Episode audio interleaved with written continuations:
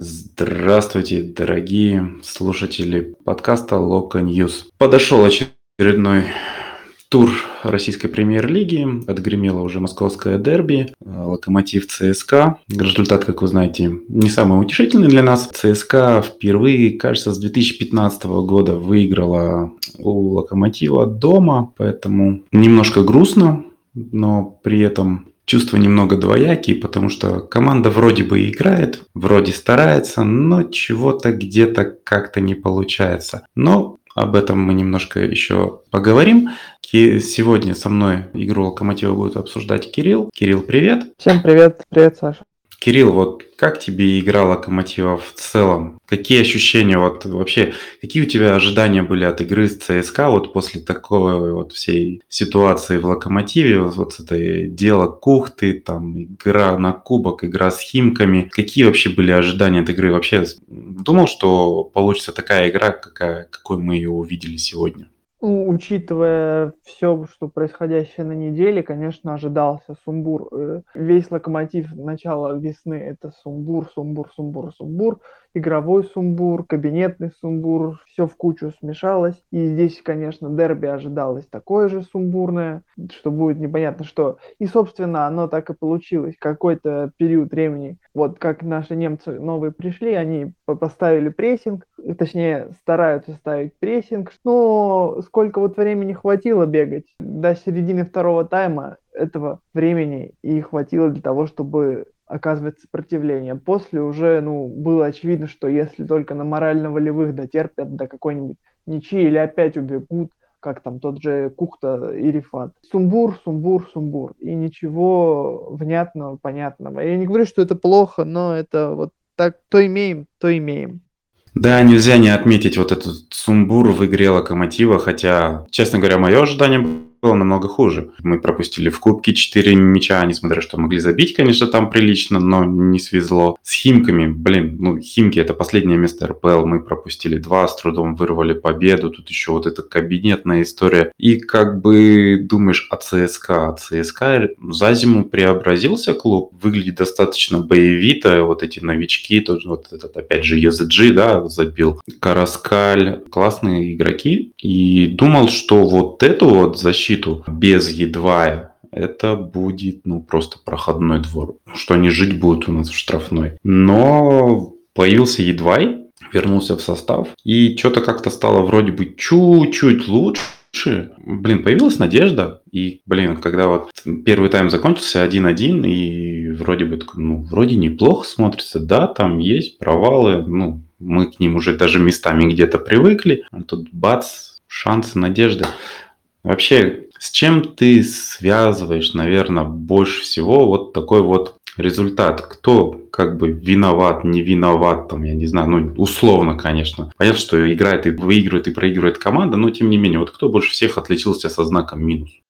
Ну, я так сначала, да, начну по поводу обороны. Я не скажу, что с появлением Едвая э, она прям вот в этом конкретном матче стала более, что ли, уверенной ну, потому что и едва и позволял себя обыгрывать, и, и все такой же кавардак остался сзади.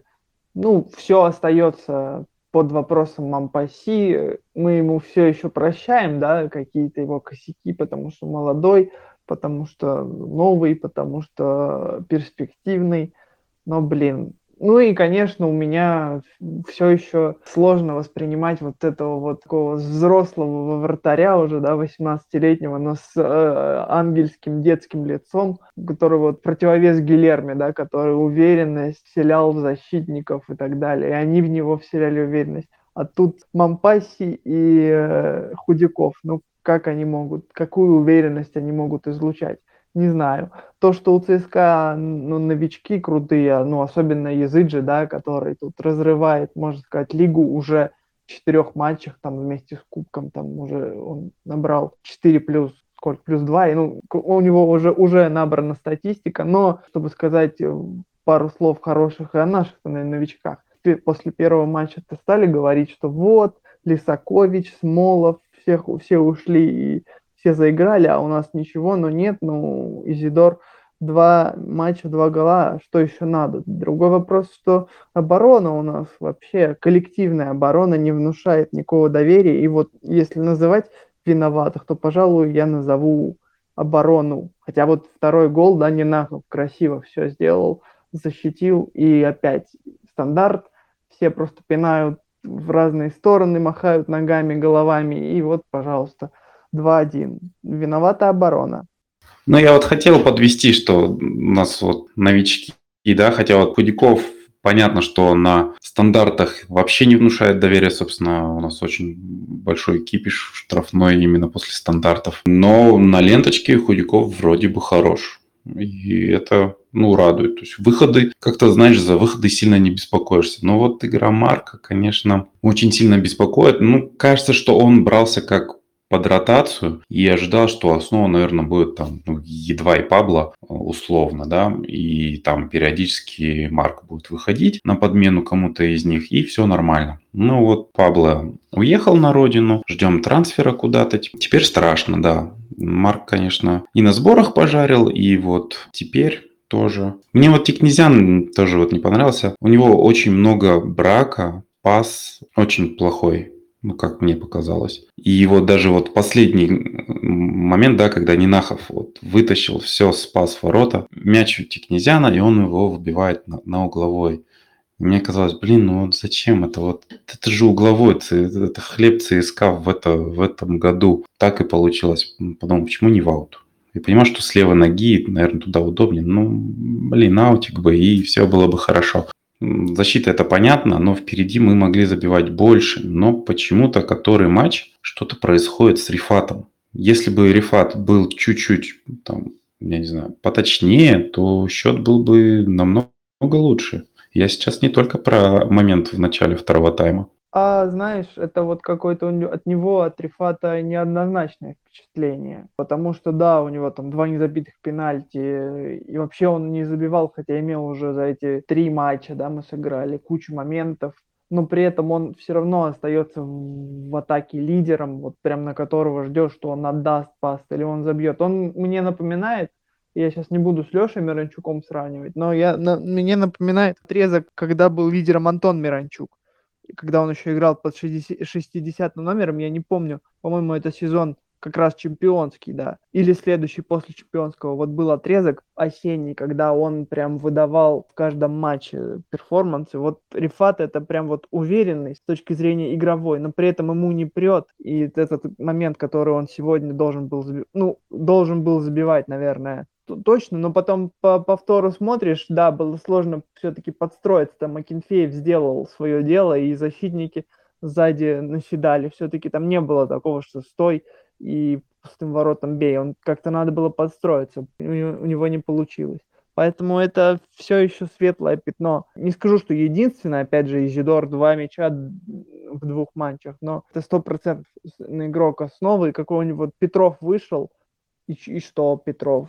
Я не очень понимаю, почему в него до сих пор так верят. Он им осенью никак не впечатлял, и сейчас он выходит непонятно зачем. То есть Рифат это все еще довольно-таки лидер атаки, как мне кажется. Но при этом у которого, конечно, сейчас проблемы, потому что, можно сказать, из-за его вот этого вот незабитого пенальти мы вылетели из кубка вполне себе плюс незабитый пенальти с Химками, хоть он там и отдал голевой решающий пас. И сегодня у него ничего не, не получилось, хоть он очень сильно старался. Да, он старается, и такое ощущение, что он как-то перестарался, что ли, я не знаю. В прошлом матче он искал упорно момент для того, чтобы пробить. В этом матче он упорно держал мяч, и когда надо было давать, мне кажется, можно было давать раньше в некоторых эпизодах, и атаки были бы, возможно, интереснее, ну, со слагательным наклонением. Кажется, что было бы интереснее. И удары он как-то в первом тайме пробовал вообще не пошли, он пару раз попробовал и бросил это гиблое дело. Но вот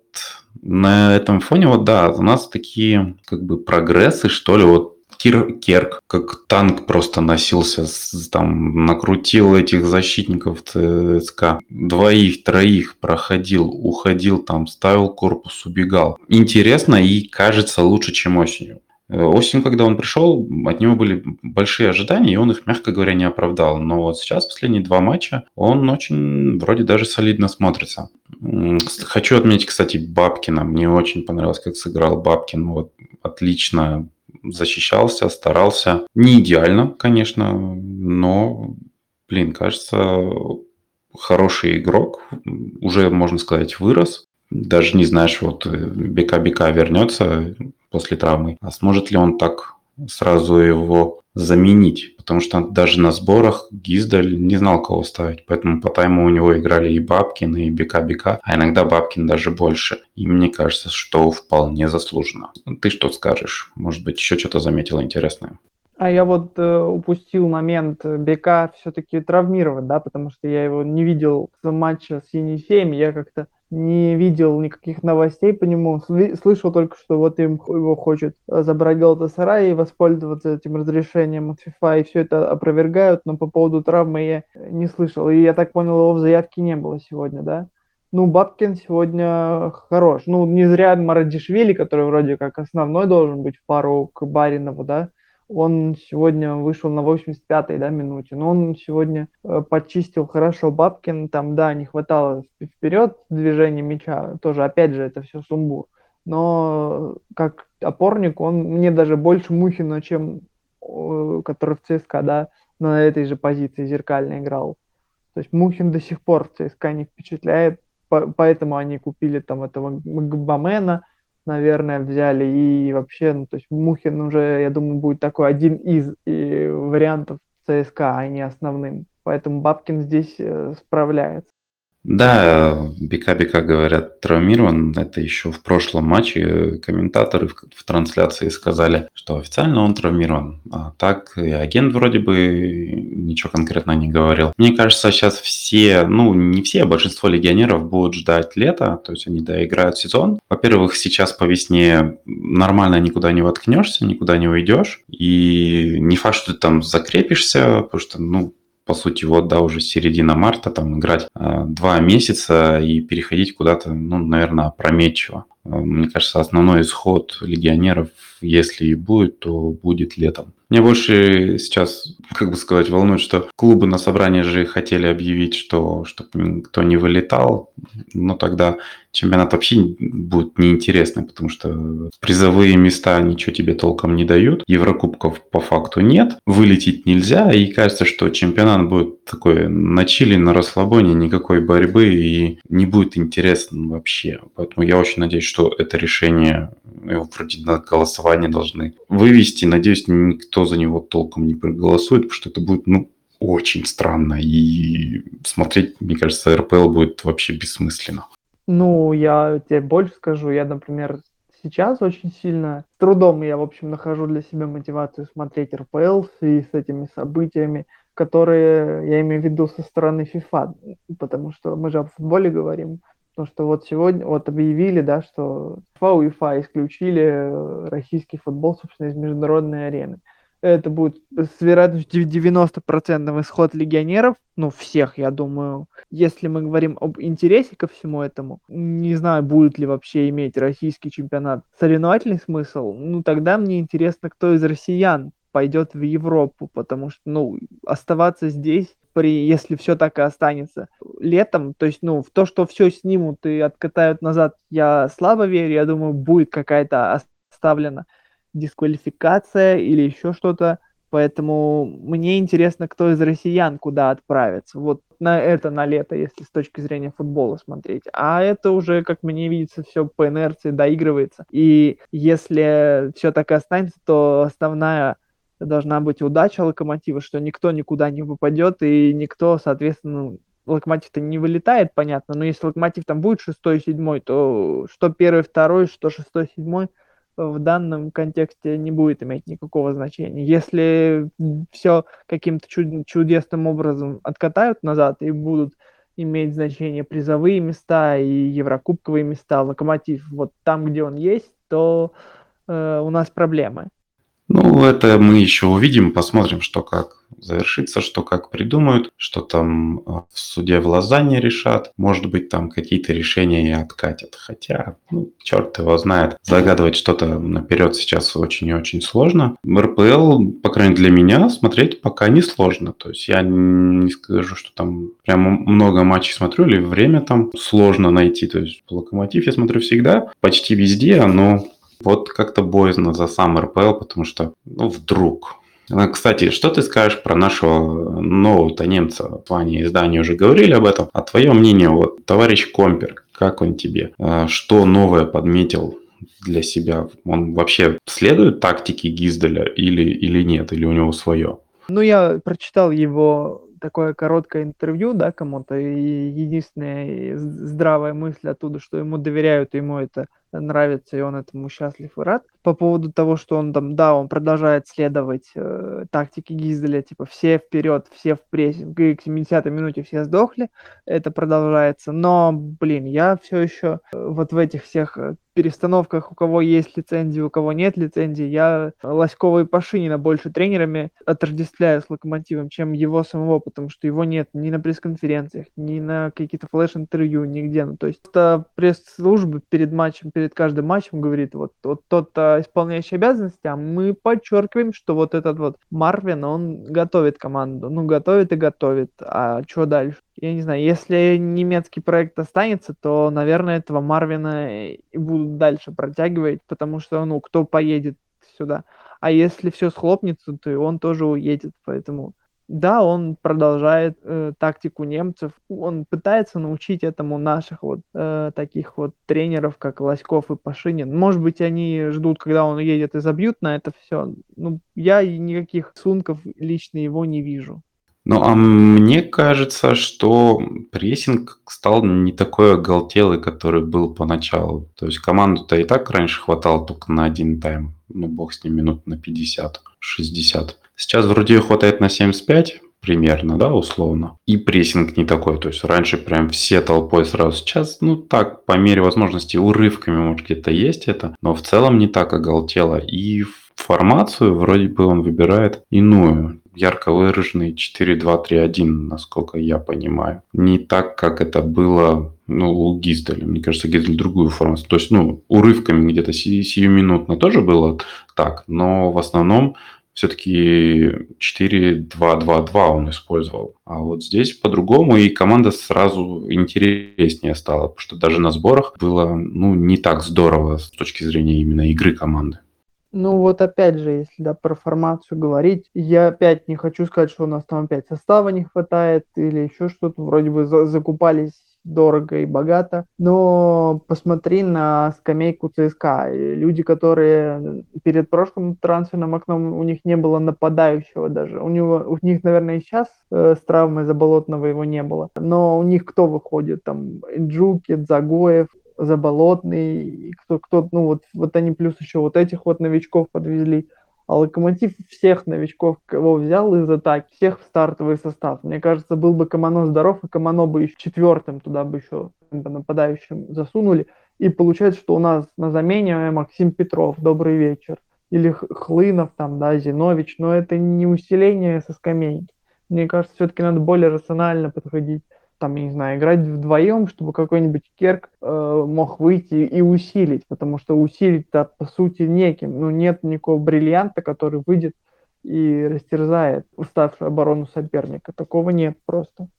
Да, тут не поспоришь. Скамейка была, конечно, грустная, печальная, и кроме бывших армейцев ну, может быть, Рыбчинского выпускать, в принципе, особо-то и некого было. То, что вышел Петров, меня даже немножко удивило. Понятно, что Керк уже набегался, устал, но казалось, что это все-таки будет не Петров. Ладно, едем дальше.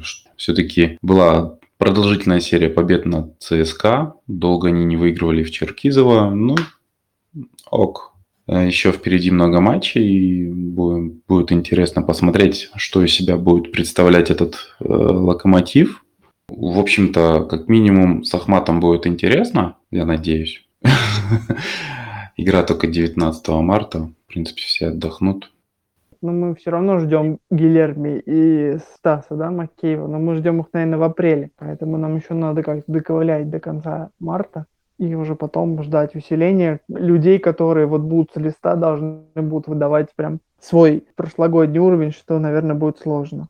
Да, там такие вроде сказать, что в апреле, ну, апрель понятие растяжимое. Хотелось бы, чем раньше, тем лучше. А Марината говорил, что он будет готов к Спартаку вроде как. Так что скоро мы, наверное, уже не будем наблюдать Дани, Дани Худякова на воротах.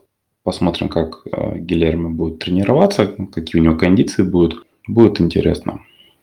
Ну что сказать, продолжаем наблюдать и хотя бы, надеюсь, мы будем понимать, к чему все движется в плане футбола, в целом РПЛ и в плане локомотива. Ждем, опять же, игроков, восстановления игроков, ждем тому, что они смогут хоть как-то приспособиться, хотя сборы им особо, вот они им помогли сдвинуть эту точку, когда они все э, вздыхают, извините, осенью было первый тайм, сейчас 70-75 минут. Вот к какому периоду надо подойти, чтобы хватало на весь матч, какие еще сборы нужны, ну, не знаю, может быть, летних сборов у, у них уже не будет. В общем, ждем, чтобы команда хотя бы продолжала приспосабливаться, наблюдаем. Не знаю, у кого как э, находится мотивация за всем этим смотреть, э, соревновательной, спортивной все меньше и меньше. Ну, просто смотрим и ждем, что будет.